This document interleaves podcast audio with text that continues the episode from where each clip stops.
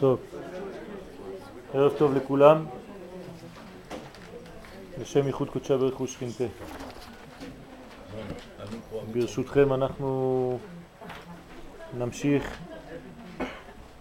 ונפתח את הנושא שהתחלנו בו בסדר היום של ישראל. אנחנו הגענו לתפילה ואמרתי לכם בזמנו שהנושא הזה הוא כל כך עמוק וכל כך רחב שאי אפשר לגעת בו בפעם אחת ופעם שעברה הייתי קצת אה, יותר מדי אה, נלהב והשיעור היה ארוך מדי, אני מסכים. אז היה אולי קצת כבד לכמה אנשים ואולי קצת קשה לכמה אחרים. על כל פנים, אה, כמו שאמרתי לכם, יש לכם שיעורי בית. אני נותן את השיעור פה, ובעזרת השם אתם צריכים לפתח את הדברים וגם כן להעמיק ולהבין דבר מתוך דבר.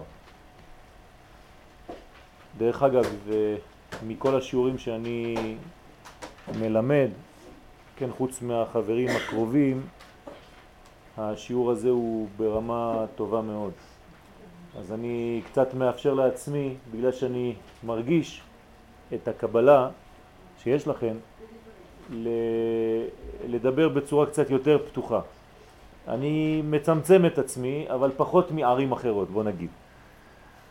כן? אז uh, אני מרגיש שיש דיאלוג, שיש משהו שעובר, כי אני מכיר כמה אנשים וכמה נשים עם, ה, ברוך השם, עם הרמה התורנית שלהם, שהם, uh, ברוך השם, בלי שום ספק, ברמה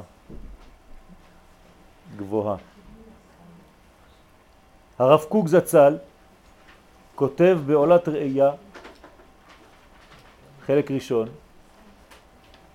התפילה המתמדת של הנשמה מתאמצת היא תמיד לצאת מן ההיעלם אל הגילוי.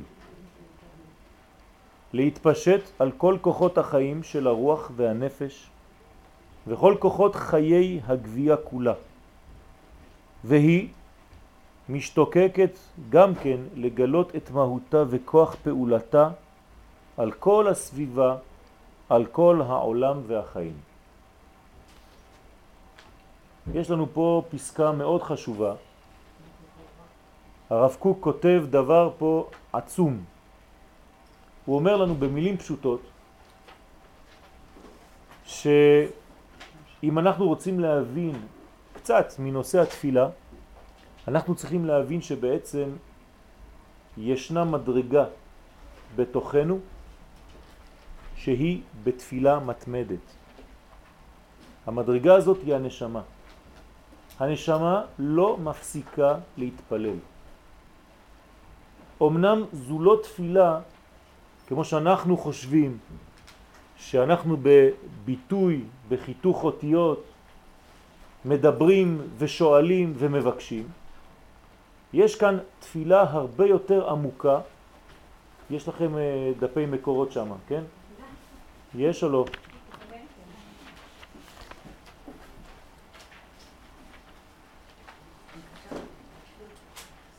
התפילה היא דבר מאוד מאוד יסודי, מאוד נצחי, כי הוא קשור, הדבר הזה קשור לנשמה.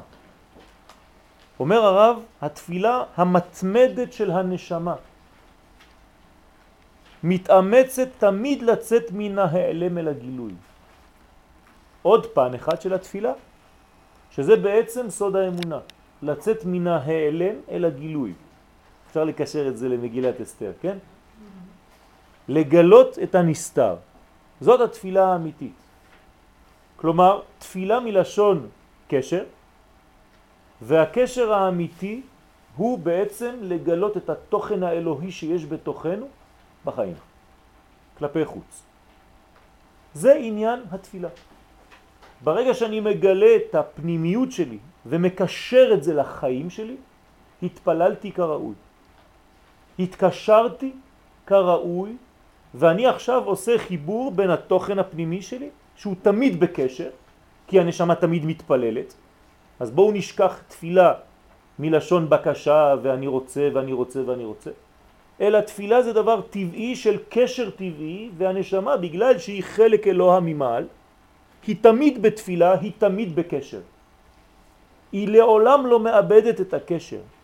אנחנו בחיים החיצוניים שלנו צריכים לעשות בעצם דבר אחד.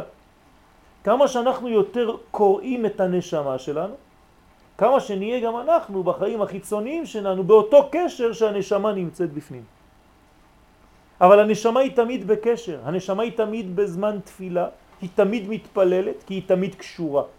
היא לעולם לא שוכחת כי היא נמצאת בעולם של זיכרון ולכן אין שכחה שמה מלפניי, זה הסוד, אין שכחה מלפניי, זאת אומרת שאין שכחה בדברים הפנימיים, רק בחיצוניות יש שכחה. הנשמה לא שוכחת, היא בתפילה מתמדת. ותמיד היא מוציאה, היא דוחפת מפנים כלפי חוץ לגלות את הקשר הטבעי עם האלוה. להתפשט על כל כוחות החיים. כלומר, שהקשר הזה לא יהיה כוח פנימי בלבד, שהוא מנת חלקה של הנשמה, אלא דבר שהוא קורה לי בכל תחומי החיים. הקשר הפנימי הזה אני צריך לתרגם אותו לכל החיים שלי, של הרוח והנפש וכל כוחות חיי הגבייה כולה. אין חלק ממני שבסופו של דבר לא צריך להיות בתפילה. עכשיו אנחנו קצת עולים מהמדרגה של התפילה הפשוטה, שיש זמנים של תפילה, שחרית, מנחה וערבית, ואנחנו כאן מדברים על התפילה המתמדת, על התפילה הפנימית, על הקשר הפנימי שיש לנשמה. וכמה שיש לי אפשרות להיות בקשר עם נשמתי, כלומר לגלות את זהותי, לחדור פנימה אל תוכי, כמה שיש לי את האפשרות להיות תמיד באותו קשר, כמו שהיא בקשר, אז גם החלק הגלוי שלי, גם הוא בקשר. ואז אין הבדל בין הפנים לחוץ. וכשאין הבדל בין הפנים לחוץ, אז אני כבר במדרגה של קשר תמידי עם החיים הנצחיים, כלומר עם הנצח. במדרגה הכי פנימית שלי אני פוגש את נצח ישראל. ובנצחיות אין הפסק. ואז היא משתוקקת לגלות את מהותה וכוח פעולתה על כל הסביבה. כלומר, התפילה האמיתית לא מסתיימת במה שאני ביקשתי מהקדוש ברוך הוא, או התקשרתי, או גיליתי את הקשר ליתר דיוק, כי אין לי מה להתקשר בעצם. אני רק צריך לגלות את הקשר, הקשר כבר הוא נמצא. אני רק צריך לגלות אותו. אבל זה לא נגמר אצלי. זה צריך להתפשט על כל הסביבה, על כל העולם ועל כל החיים. אם אני יהודי, כן? אם אני אדם מישראל במלוא מובן המילה, כשמסתכלים עליי, אז יש חשק לגלות גם כן את האלוה. יש חשק להיות באותה תפילה, באותו קשר. יש אנשים שאפשר לומר עליהם שהם תמיד מתפללים. והם לא רק בשחרית, מנחה וערבית, הם תמיד בתפילה.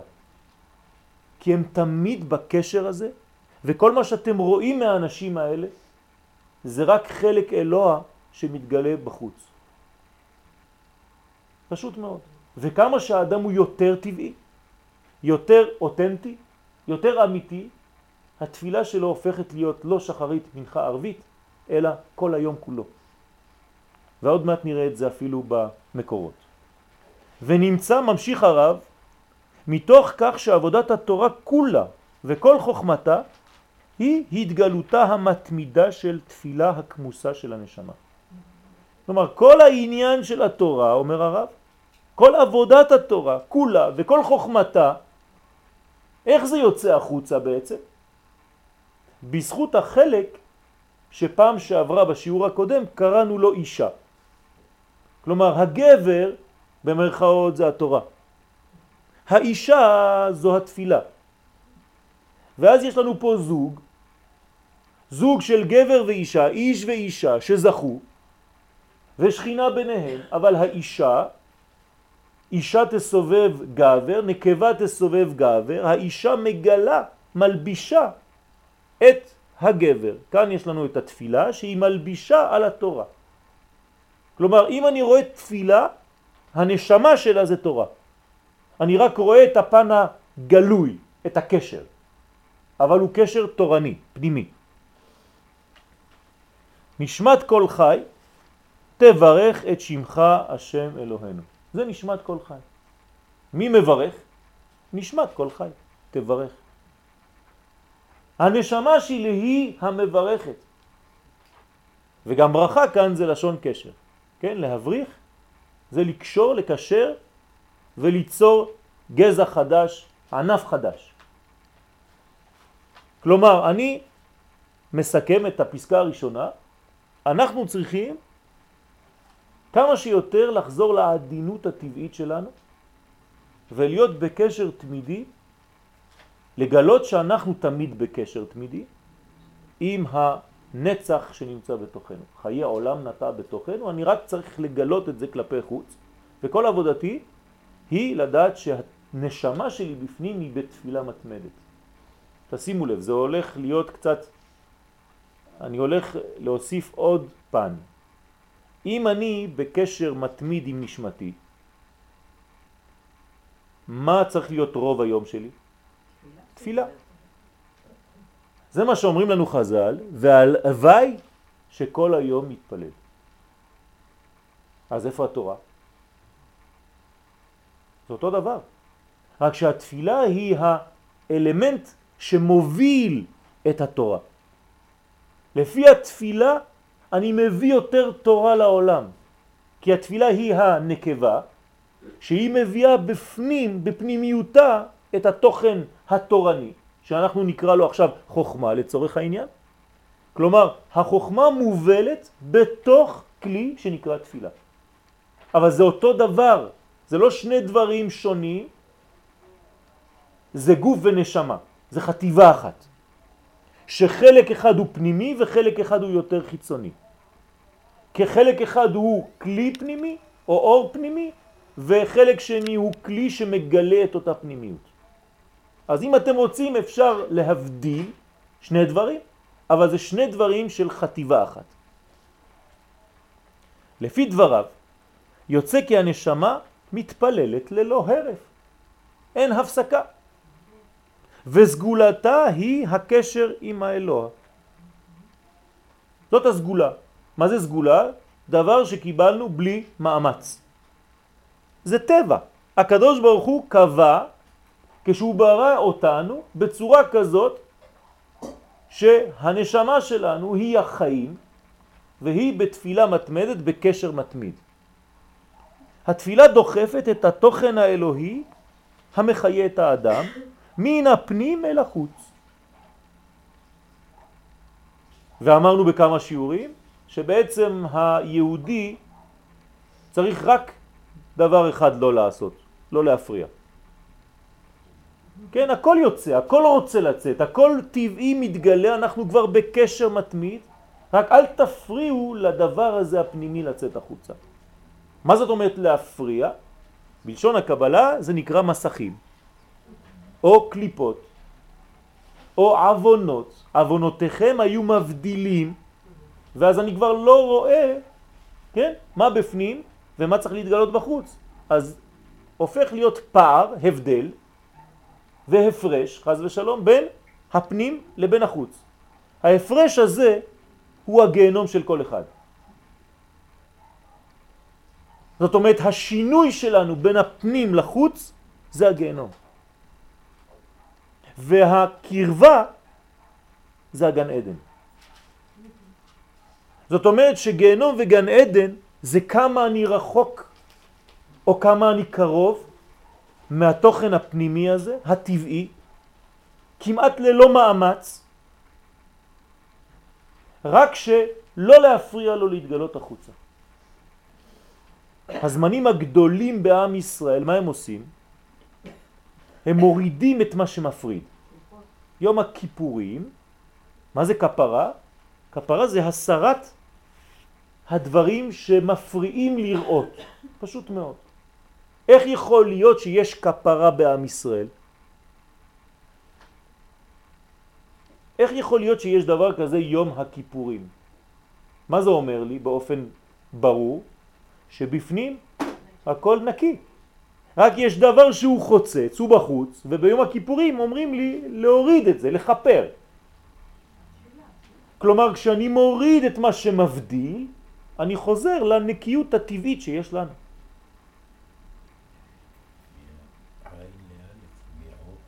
כן, זה, זה הסוד של אור, כותנות אור וכותנות עור. גילוי זה הוא השותפות של האדם בבריאה כולה. עכשיו פה אני מוסיף מדרגה, שזה בעצם עושה אותי שותף או לא. כלומר, אם אני עושה את העבודה הזאת, אז אני הופך להיות שותף של הקדוש ברוך הוא בבריאה. כי הבריאה מה זה? סך הכל גילוי התוכן האלוהי בעולם. כן? לתקן עולם במלכות שדי. כשכל העולם יכיר בפנימיות, בתוכן הזה, שיתגלה לחוץ, אז זהו, נגמר. ביום ההוא יהיה השם אחד ושמו אחד. אין עמלק שמפריד, כן, פורים. אלא הכל שם אחד ושמו אחד. כן, היודקה, התוכן, הפנים, הנשמה, והווקה, החוץ, הגוף, הכלי. כשיודקה וווקה מתגלים ביחד, זה יודקה ווקה, שם השם, אז המציאות היא שלמה. כל אחד מאיתנו הוא שותף או לא שותף לתהליך. אם אני שותף לתהליך, אני עושה את עבודת השם. את רצון השם. רצון זה הצינור, זה הרצון. אם אני חז ושלום מונע, אני סוגר, אז יש בעיה. כלומר, אנחנו אחראים באופן כללי ובאופן פרטי לגילוי השם בעולם ולהוספה של אור כל רגע ורגע. עכשיו אתם גם מתפללים וגם לומדים. כי התשוקה הפנימית שאתם מרגישים להתקדם עוד שורה ועוד שורה, זו תפילה. זאת אומרת, באמצע הלימוד, הפן החיצוני היא תפילה, היא בקשה, היא רצון להתקרב עוד יותר, לגלות עוד יותר. כלומר, יותר אלוהי העולם הזה מתגלה יותר. אנרגיות, ניצוצות, אנחנו קוראים לזה בכל מיני שמות, זה לא חשוב. אבל מה קורה? רק שתבינו, שכמה שאנחנו יותר מתפללים ושומעים את הקול המתפלל הפנימי הזה של הנשמה, כמה שיש יותר אלוהות בעולם הזה, אז כמה שאנשים יותר מאושרים אפילו שהם לא בשיעור פה, כי יש יותר אלוהות בעולם. אז אנשים יותר בריאים, ואנשים שהיו צריכים להיות חולים מבריאים יותר מהר. כי התורה מתווספת בעולם, יש אור שמתווסף בעולם. עוד פעם, אני חייב להדגיש, תורה זה לא אינפורמציה שאתם, או יש לכם עוד דף ואתם תכניסו את זה לעוד דף של שיעורים. זה אורות שיורדים לעולם, אנחנו משתתפים עם הקדוש ברוך הוא, כן, בענבה גדולה, בצניעות גדולה. אבל אנחנו מנסים, משתדלים להשתתף עם הקדוש ברוך הוא כמה שיותר לגלות את האור הזה. והאור הזה הוא טוב לכולם. כולם יותר מאושרים מהאור הזה. כי אנחנו מאשרים יותר את הבורא, אנחנו מאושרים יותר. זה לאשר, זה להיות מאושר. ותכליתו של אותו גילוי הוא בהמלכת השם בעולם הזה על כל כוחות החיים לתקן עולם במלכות שדי. הרב כותב שם, הוא ממשיך, בשעת התפילה המעשית, מה זה התפילה המעשית? התפילה שלנו, שחרית, מנחה וערבית, כאן בעולם שלנו, מה קורה? הרי התפילה הנשמתית, התדירית, היא מתגלה בפועל. זאת אומרת, מה אני עושה בתפילה שלי למשל בשחרית? אני פשוט מדביק את התפילה של שחרית לתפילה המתמדת של הנשמה. אני שומע את השידור, אני פשוט שם, מדליק את הרדיו הפרטי שלי, ואני שומע את השידור באותו זמן של הנשמה הפנימית שלי. זאת אומרת, זה לא משהו חדש שאני פה עושה ואין לו קשר לכלום, לא. יש כבר שידור, אני רק מקליט או שומע את השידור הזה ומגלה אותו. זה כאילו לפתוח עכשיו רדיו ולשמוע שיעור שעכשיו משודר בשידור ישיר, רק אני לא פתחתי את הרדיו, אבל השידור משודר. הנשמה משדרת תפילה כל הזמן, כל הזמן, כל הזמן. ויש לפעמים זמנים בעולם שלי שאני פשוט באותו תדר. שהיא מדמה לשושנה, אז אומר הרב פה ביטוי יפה, למה היא דומה? לשושנה, לפרח, כן, שושנה זה כנסת ישראל, בגלל שיש לה כוח של שינוי, היא משתנה מרע לטוב, כן? כי, כי אפילו הדברים שהם סגורים, כן, יש לנו אפשרות לשנות אותם. מה זה תפילה? על ידי תפילה אדם חולה והוא הופך להיות בריא. אז זה נקרא מרע לטוב, הוא נפתח כמו פרח. כלומר התפילה היא דבר שמשנה דברים מלשון שושנה. הוא גורם לשינויים. אתה הולך לרב, הרב מתפלל, אתה מתפלל בעצמך ופתאום הדברים משתנים. איזה סוד זה? מה קרה? מה זה קסם? המילים, התפילה, הבקשה הפנימית הזאת משנה דברים?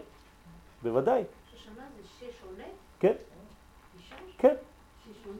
זה, זה, זה החידוש, כן? כן? זה החידוש, כשושנה, זה, זה, זה, זה חידוש ש, שעכשיו שלי, כן?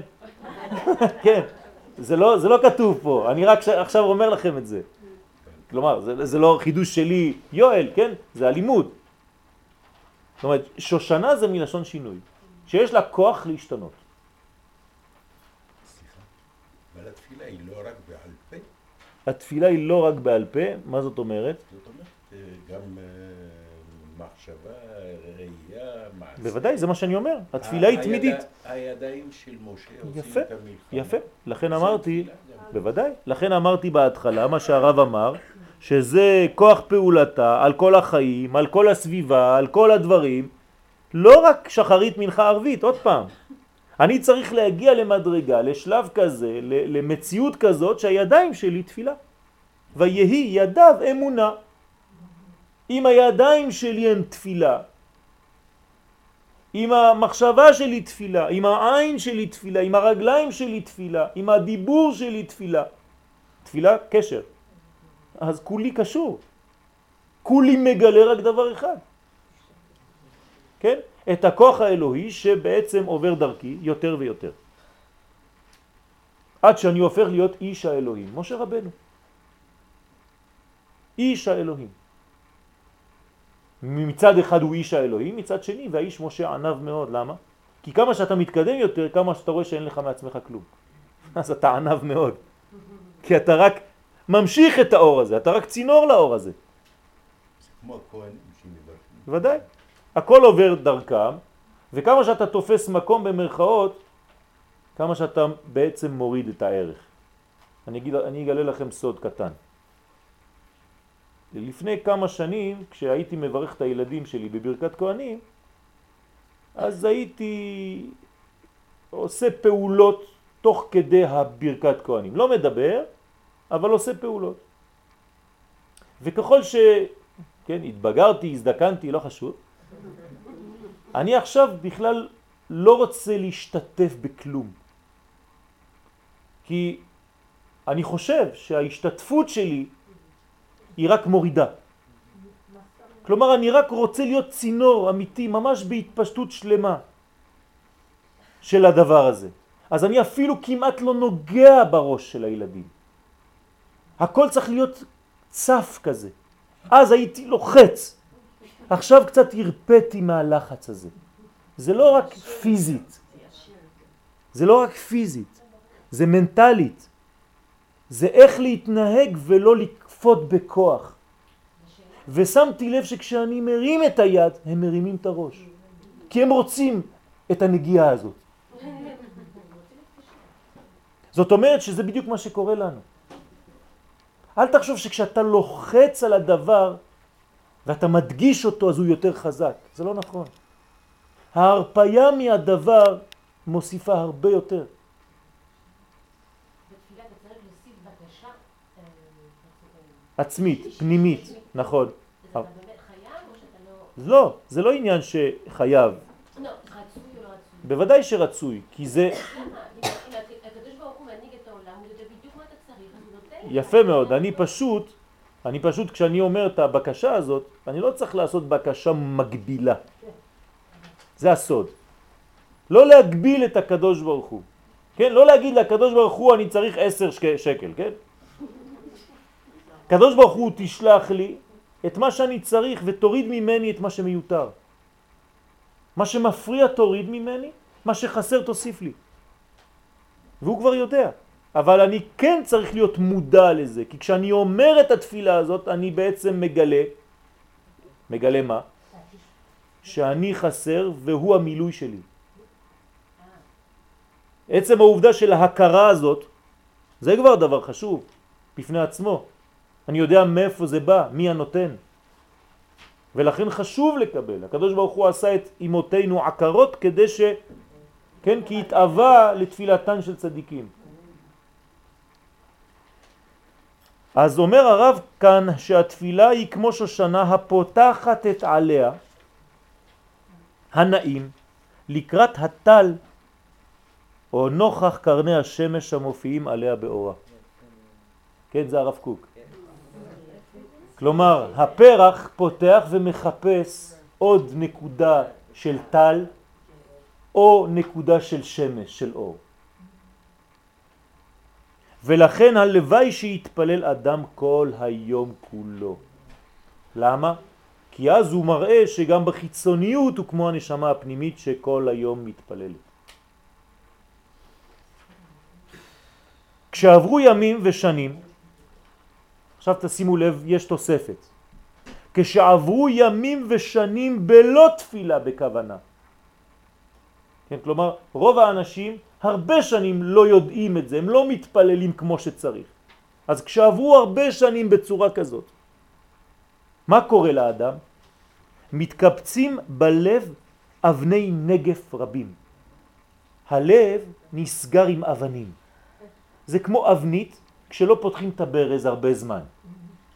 אז מצטבר שם גושים של דברים שלא נותנים לזרם לזרום, לשפע לרדת, בגלל שהרבה שנים לא התפללת כמו שצריך, שמרגישים על ידם כבדות רוח פנימית.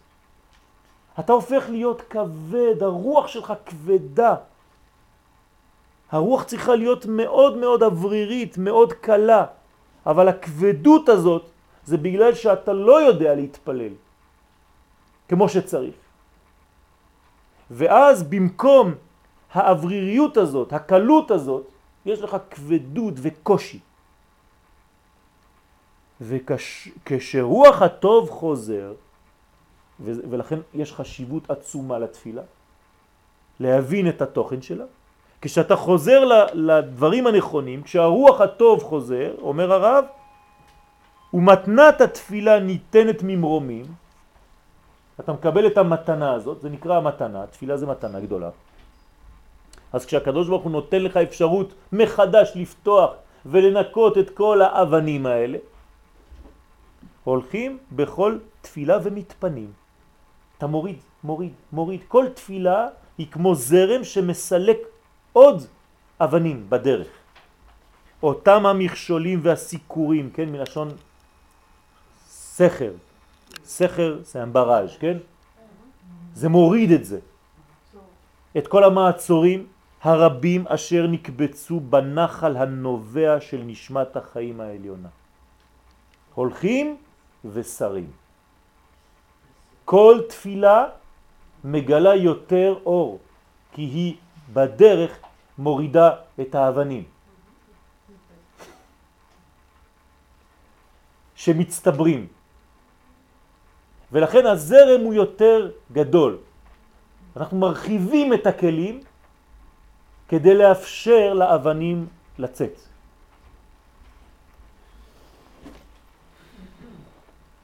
איכות התפילה נובעת מן היכולת לשמוע ולקלוט את הקולות הפנימיים של תפילת נשמתו. כמה שאני יותר שומע, כמה שאני יותר עדין, אז אני שומע יותר את התפילה הפנימית שלי, אז האיכות גוברת. וכיוון שזו תפילה תמידית, מן הראוי היה שכל ימיו של האדם יהיו בתפילה, בהשוואה לתפילת נשמתו. אני צריך להשוות את הנשמה שלי לגוף שלי, את הגוף שלי לנשמה שלי, את התפילה החיצונית, כמו שהוא כתב, התפילה המעשית, לתפילה הפנימית המקורית. ולפי עוצמת הקשר בין הפנים לבין החוץ, כן, כמה שזה יותר דומה, הפנים והחוץ, חז"ל בקבלה קוראים לזה השוואת הצורה, כן, כמה שהצורה שלי שווה לפנים שלי, לאלוהי, מתמלאים כל החסרונות. כי, כי מה זה העולם הזה? חסרונות. העולם נברא בחיסרון, בכוונה תחילה הקדוש ברוך הוא ברא עולם חסר. ואני צריך להשלים את החסרונות האלה. איך משלימים חיסרון? על ידי שאני מביא אור, כן, במקומות החשוכים שעדיין אין אור, כן, בגלל שהיה צמצום בבריאת העולם וכו' וכו' וכו'.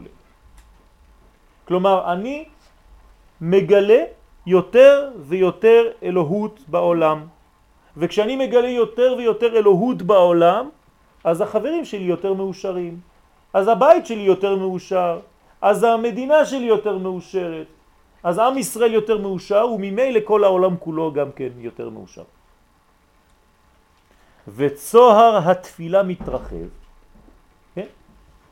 זה חלון, אני פותח את החלון יותר ויותר גדול, אני פתאום מבין מה התפילה פועלת, איך היא פועלת, איך היא עובדת. זה מתרחב, מגלה את האורות הגנוזים והאדם מתרפא. פשוט מאוד האדם בריא יותר.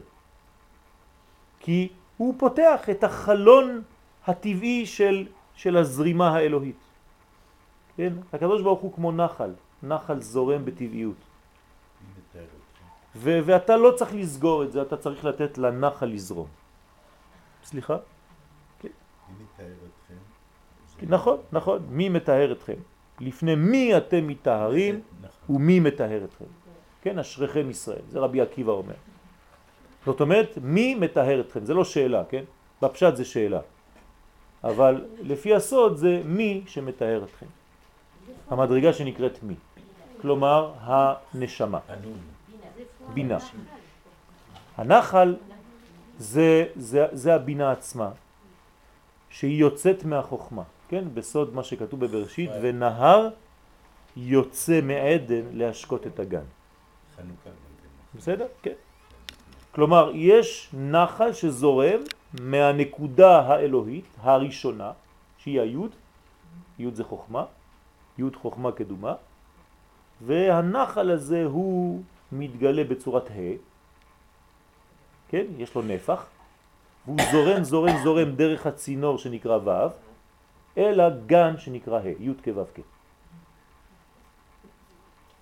התפילה המעשית מגלה את התפילה הנשמתית. פשוט. התפילה של מטה מגלה את התפילה הפנימית. ולכן חשובה היא ביותר ידיעת הקשר הקיים ביניהם, והכוונה הרצויה שצריכה להיות בשעת התפילה. כלומר, מה אני צריך לעשות בזמן התפילה? לא ללחוץ, אלא כמה שיותר להקשיב לפנים. כמה שיותר לחזור לטבע. התפילה מוציאה מן האדם, מן הכוח אל הפועל, את האור האלוהי. מהפוטנציאל, כן, לגילוי. וכפי מידת טהרתו הפנימית של האדם, כן, מה זה הטהרה? זה ההפך מהטומאה. טומאה זה סגור, טהרה זה לפתוח. כן, כשאדם הולך להתטהר במקווה, הוא נפתח, הוא לא נסגר, במקווה נפתחים. כשאתה תמה, אתה אטום. כשאתה טהור אתה פתוח. כשאתה פתוח אז הכל עובר. אז כמה שאדם פתוח יותר, כמה שהוא טהור יותר, כך תגדל ההופעה על ידי התפילה ביות יוצא ממעמקיו הרצון הפנימי שלו באין מעכב. רוצים ללמוד גם בתשע, כתוב בשמונה, אבל ברוך אשריכם ישראל.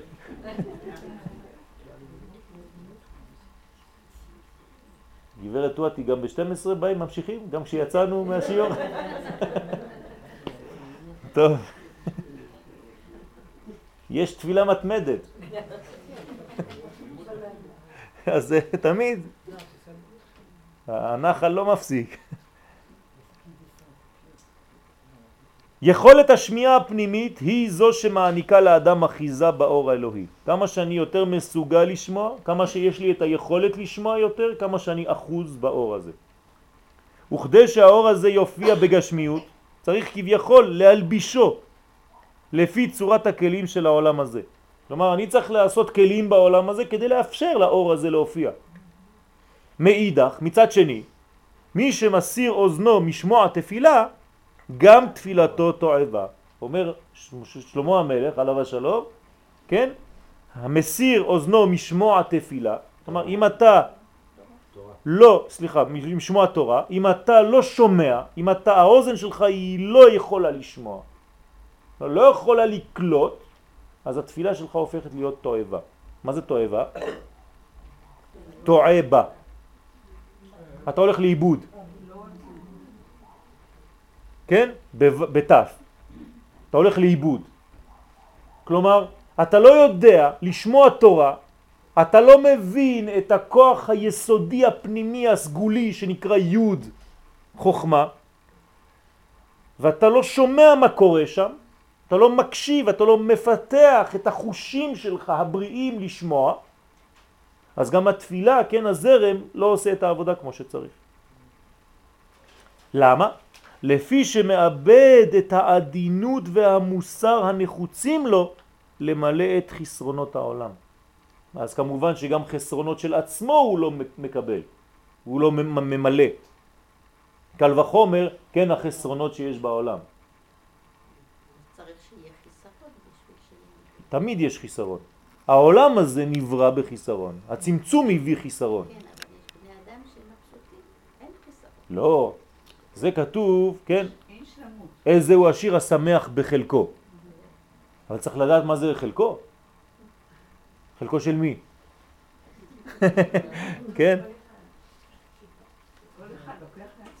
אה, זה חלקו שלו. יש אומרים שזה חלקו. חלק ו', חלקו. כלומר, ממה אני צריך להיות שמח? איזה הוא עשיר? מה זה העשיר? השמח בחלקו אז יגיד אחד, כן, לא רוצה ללמוד תורה, הוא בבית ספר, ילד קטן, אתה אומר לו בוא תלמד, תהיה תלמיד חכם, הוא לא, לא אומר לו אני עשיר, אני שמח בחלקי, כבוד הרב. כן, אתם רואים שזה לא כל כך פשוט.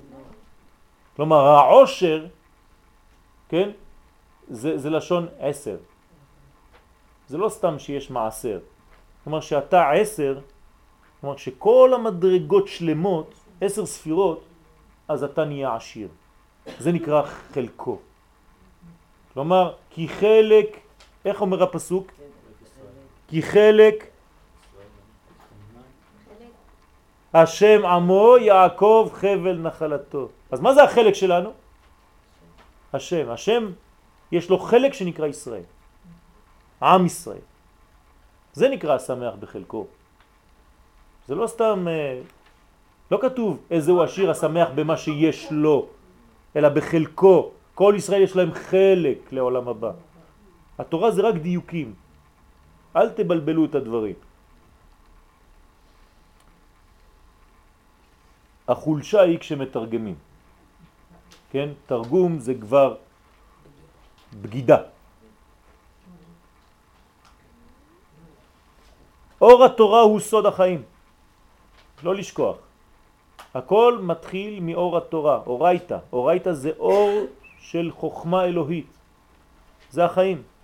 והתפילה, מה היא עושה? היא ממשיכה את החיים האלה דרך צינורותיה. יש לה צינורות לתפילה. כלומר, היא מפתחת את החוכמה העליונה מנקודה קטנה לפרצוף שלם. כן, בקבלה אנחנו תמיד אומרים שאנחנו עוברים מנקודה לפרצוף. מה זאת אומרת מנקודה לפרצוף? אה, כמו שאתם כותבים מכתב, אתם מתחילים מרעיון, זה נקודה, וזה הופך להיות מכתב שלם, זה פרצוף.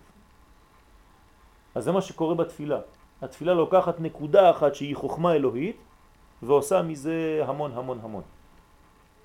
כן? כי היא אישה, אז היא עושה ילדים, אפילו מטיפת זרע.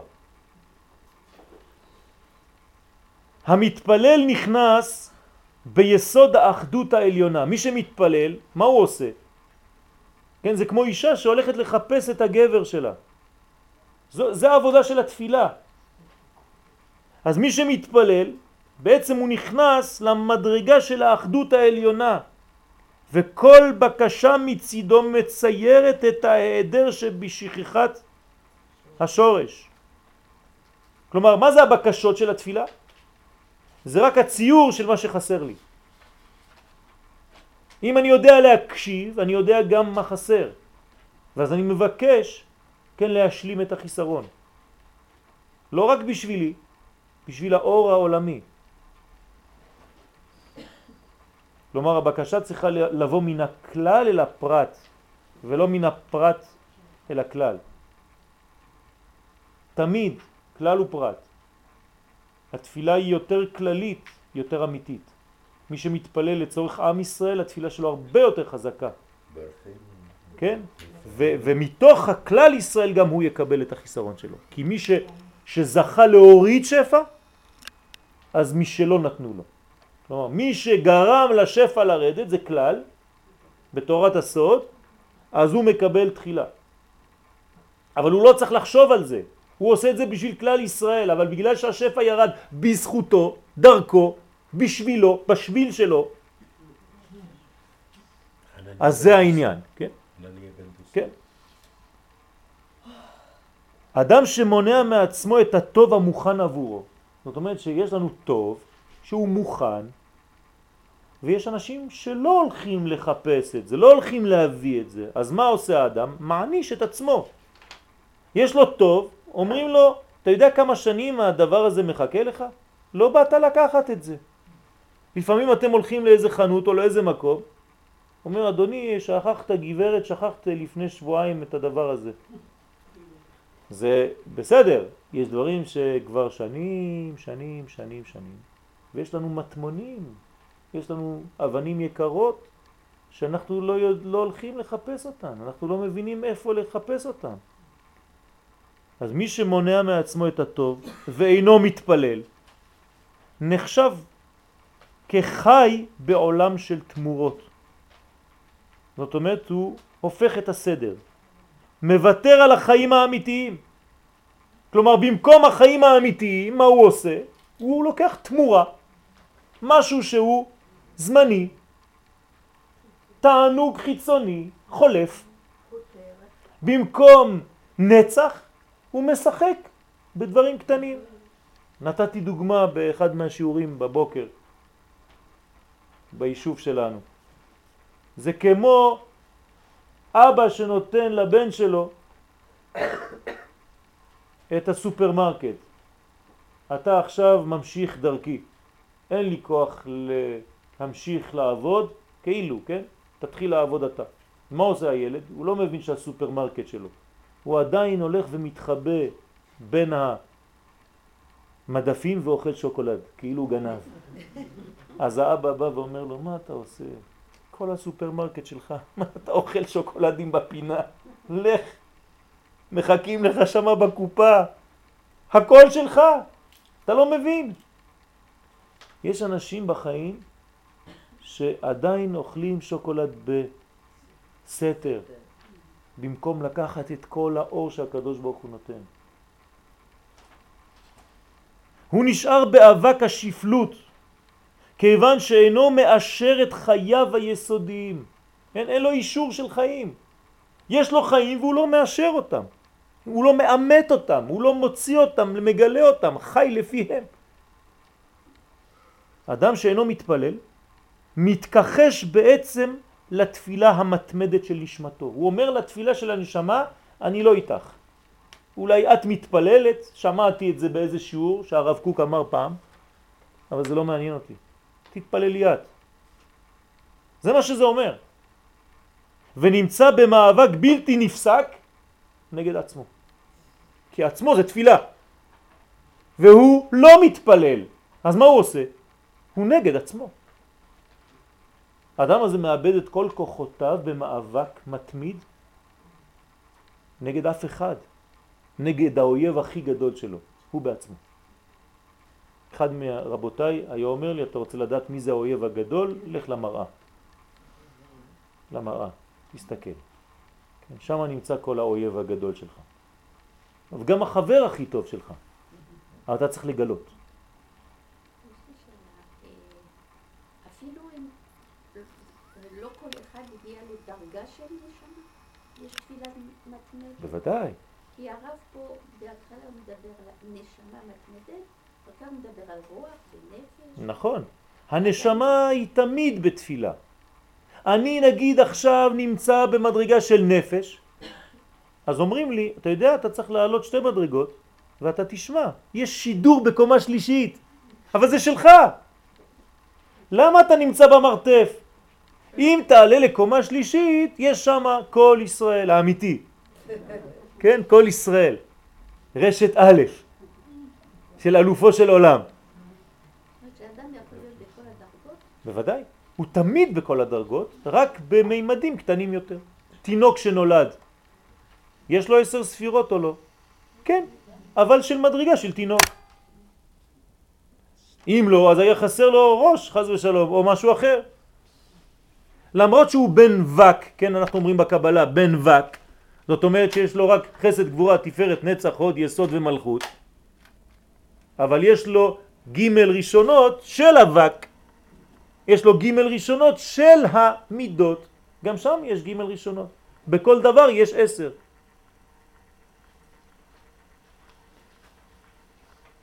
התפילה היא עבודה שבלב, ככה הגדירו חכמים. כלומר הם נתנו לנו הכל, הכל קודים, רק תפתח, תבין, תקשיב קצת מה הם אומרים.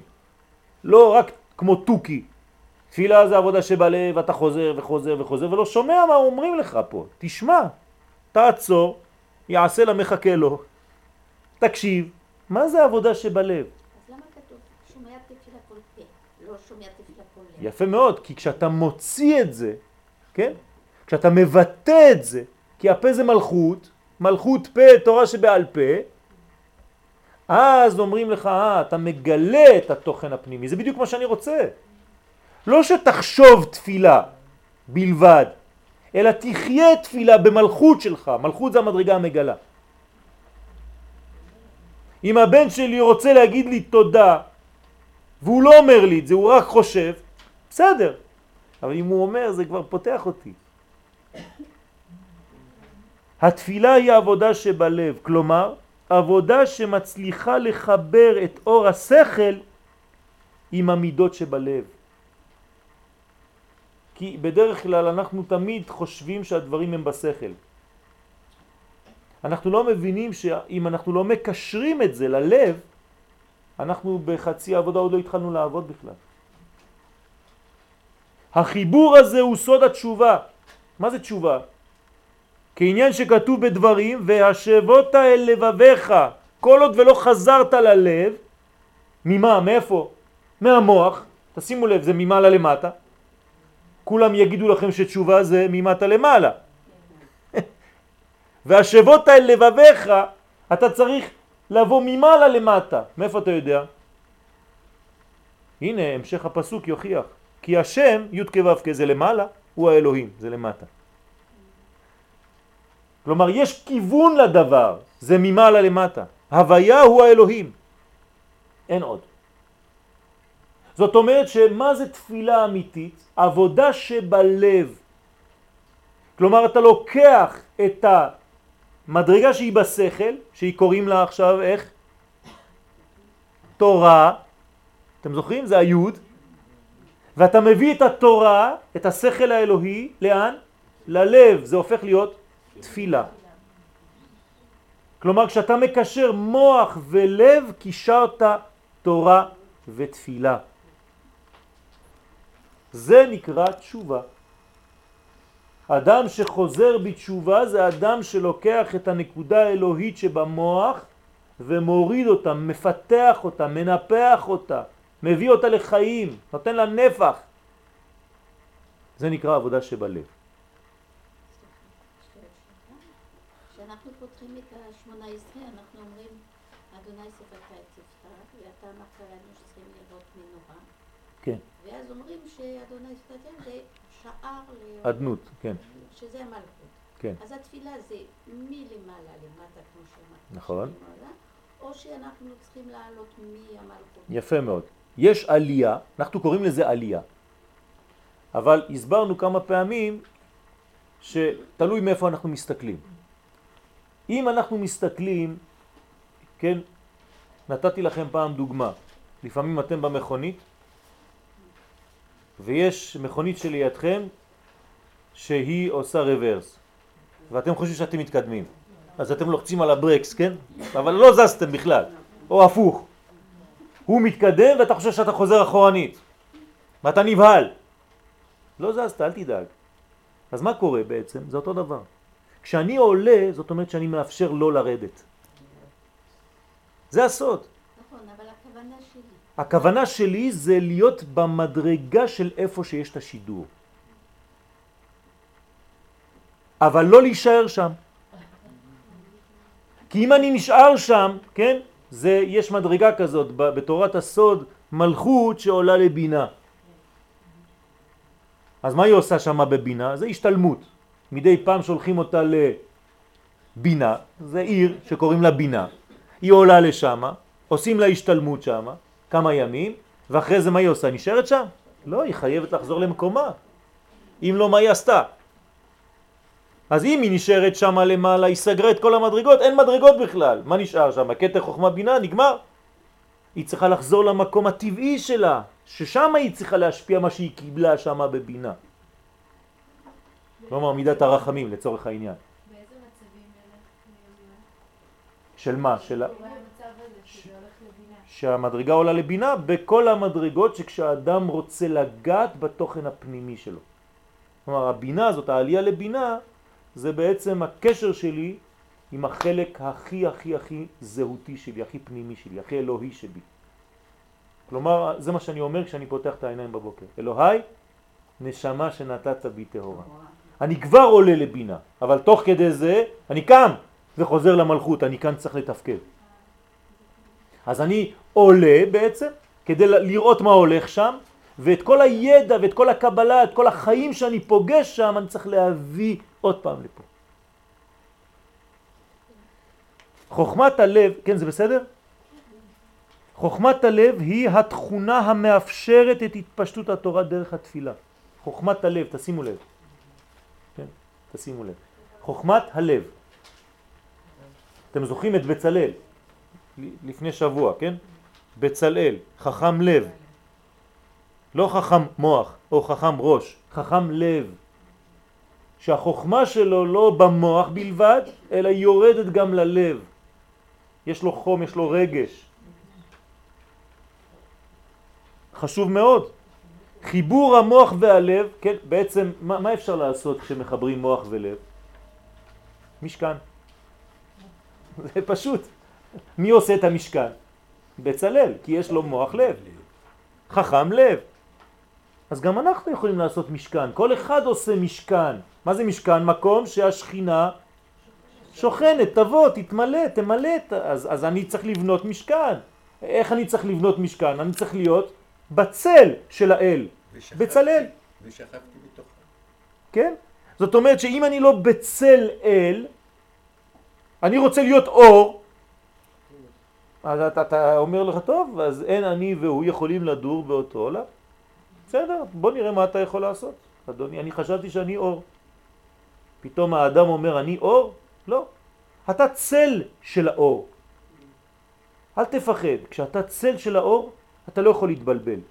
כי הצל עושה בדיוק מה שהמקור עושה.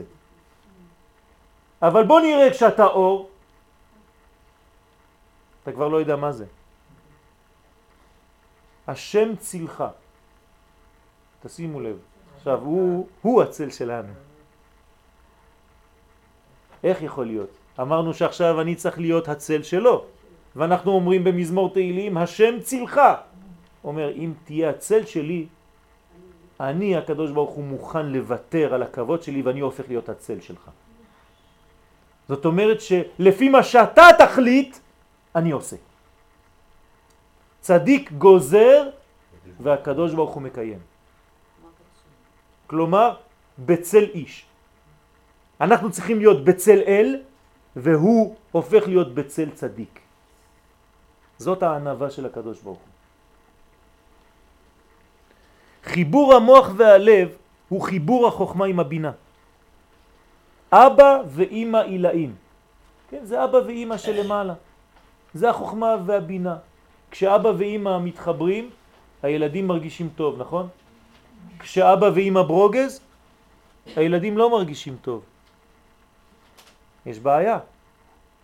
אז גם ברוחניות זה אותו דבר. כשאנחנו מרגישים שאבא ואימא, חוכמה ובינה, הם תמיד בזיווג דלא פסיק, כלומר בחיבור מתמיד, כן? תמיד יש את החיבור הזה, זה מרגיע אותנו. אז אבא ואמא עילאים שייחודם הוא חידוש החיים. תמיד כשהם מתחברים, מה הם מביאים פה? חיים. כי הייחוד שלהם, החיבור ביניהם, מוליד חיים. חז"ל מלמדים אותנו סוד גדול בבניין המשכן.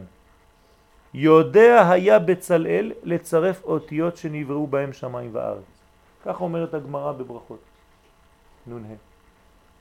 כלומר, בצלאל היה יודע לצרף אותיות. לצרף אותיות, זאת אומרת לקחת אה, מולקולה מפה ועוד מולקולה מצד שני, וכשאתה מחבר ביניהם פתאום זה עושה לך משהו.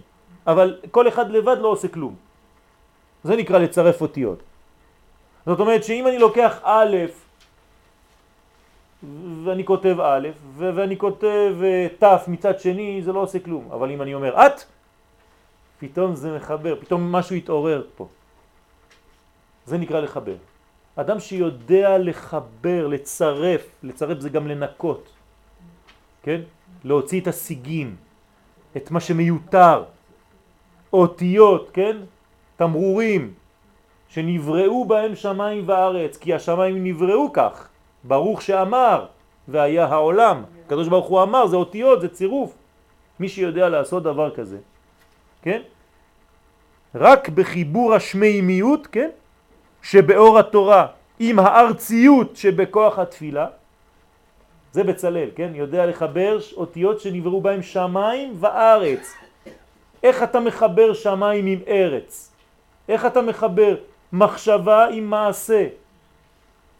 אתה צריך להיות בצלל. כן, כל אחד מאיתנו צריך להיות בצלל. שוב פעם, אנחנו לא מדברים על, על איזה איש שהיה פעם ו, ונגמר הסיפור שלו. אם לא, אז חבל, כן, נסגור את הספרים ונלך לישון, אין מה לעשות, גם במגילת אסתר. אם אתם לא מבינים שמרדכי זה אתם, שאסתר זה בנו, הכל נמצא בתוכנו, גם המן, צריך למצוא אותו ולחסל אותו. אם לא, זה סתם סיפור. אז בסדר, סיפור נחמד לילדים, אבל אפשר להמציא מלא סיפורים כאלה. אני צריך לחיות את הדברים. יש אה, סוד, כן? הקורא את המגילה למפרע לא יצא. מי שקורא את המגילה כאילו זה סיפור היסטוריה, למפרע לא יצא. תקרא את המגילה כאקטואליה. זה עכשיו. נזכה להיות בצל אל. וכך נבין כי התיבות היוצאות מפיו של כל מי שמתפלל כראוי, יש בהן הכוח לצרף אותיות, כן? יוצא מהפה. אז יש כוח של צירוף אותיות. ולתקן ולהשלים את כל חלקי הבריאה. ובכלל, תכלית הדבקות של האדם בקדוש ברוך הוא היא להיות מרכבה לשכינה. מרכבה מלשון הרכבה. כן, כמו לגו, פאזל, אני מרכיב. לתת לה מקום לשכון בקרבו ממש, כמו שנאמר, ועשו לי מקדש ושכנתי בתוכם. בבחינת מה שכתוב בירמיה זין, היכל השם המה. אני לא צריך לבנות היכל עם קרשים ויריעות עיזים, כמו שהיה במשכן. מי זה ההיכל של הקדוש ברוך הוא? המה, אנחנו. אני צריך להיות היכל של השם. כן, נכון. זוהי מידת הדבקות שאין למעלה ממנה, אין יותר גבוה מזה. והיא מקשרת בין העולמות העליונים לבין העולמות התחתונים כחיבור הנשמה עם הגוף. נשמה וגוף זה שמיים וארץ, זה בצל ואל. במילה צל אל יש את שניהם, תשימו לב, כן? זה צל אל, זה פרדוקס. אין דבר כזה, זה כאילו תגידו חושך ואור. ראיתם פעם מישהו שקוראים לו אור חושך? זה בדיוק, זה בצל אל, זה צל ואל. זה דבר והיפוכו. שמיים וארץ. התפילה מפתחת את חוכמת התורה. אז מה שאמרנו, אנחנו עכשיו קוראים אותו. ומגלה אותה לחוץ. מן הכוח שבמוח אל הפועל שמתחיל בלב ומסתיים במעשים. התפילה נותנת נפח לחיים. היא בונה את האות י' המקורית ומושכת אותה לאורך, לרוחב ולעומק, כן? לשלושה כיוונים, שלושה קווים. כלומר, מה אני בונה עכשיו? ה'. מה זה ה'? זה שלושה קווים. קובייה. היא נותנת לה צורה חדשה בסוד האות ה' שבשם י' כו' כברוך הוא. בעניין זה צריך להמשיך ולהתפתח עד שיגיעו בני האדם לידיעה הבסיסית והברורה הכתובה בתורה. זה מה שאמרנו מקודם, וידעת היום, היום, כן? לא מחר, היום, עכשיו. והשבות אל לבביך מיד, תביא את האור הזה אל הלב, כי השם י' כו' שזה החוכמה, הוא האלוהים, שזה הבינה. כלומר, זכר ונקבה, תחבר ביניהם. בשמיים ממעל, עוד פעם, בצורה אחרת, בשמיים ממעל, ועל הארץ, אותו דבר, מתחת אין עוד. שום דבר לא יוצא מזה. חוץ מזה אין כלום, זה הכל. זה הכל. הרב חרל"פ זצ"ל כתב במי מרום על פרשת תרומה, שכשיצירת, שכיצירת העולם הכללית כן היא יצירת המשכן. כמו שהעולם נברא, ככה המשכן נברא. כלומר, מה עשה בצלאל? אמרנו, ראה איך שהקדוש ברוך הוא ברא את השמיים ועשה את המשכן. כלומר, מה הוא עשה? חידוש של בריאת שמיים וארץ במקום קטן שיש לו מידות. הוא עשה מין מכונה, מכשיר מיוחד, שיש לו את הכוח כאילו שמיים וארץ ביחד.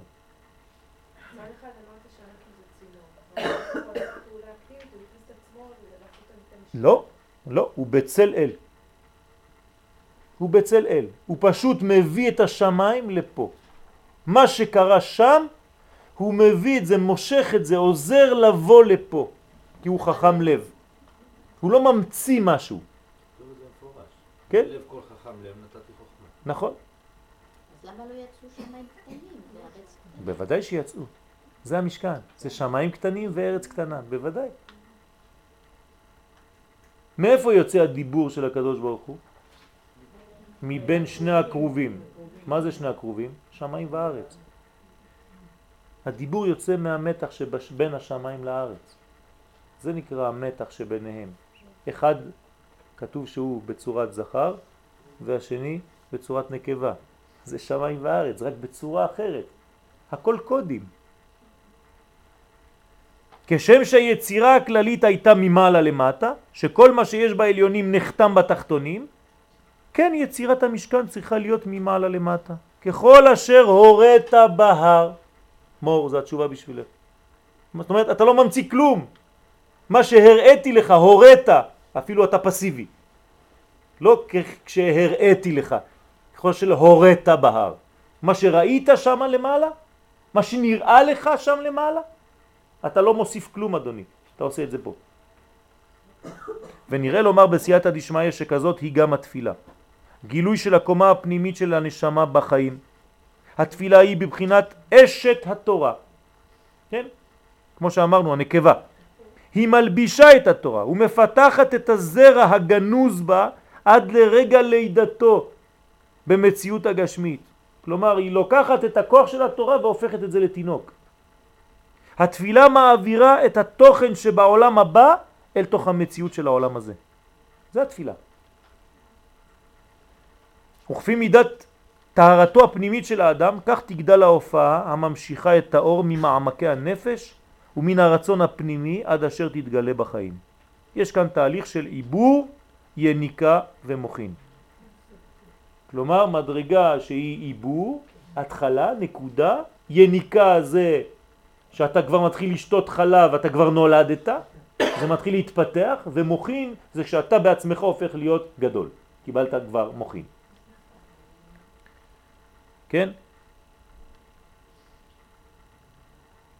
תהליך המתרקם ונבנה לפי הסדר הידוע, אור, מים, רקיע.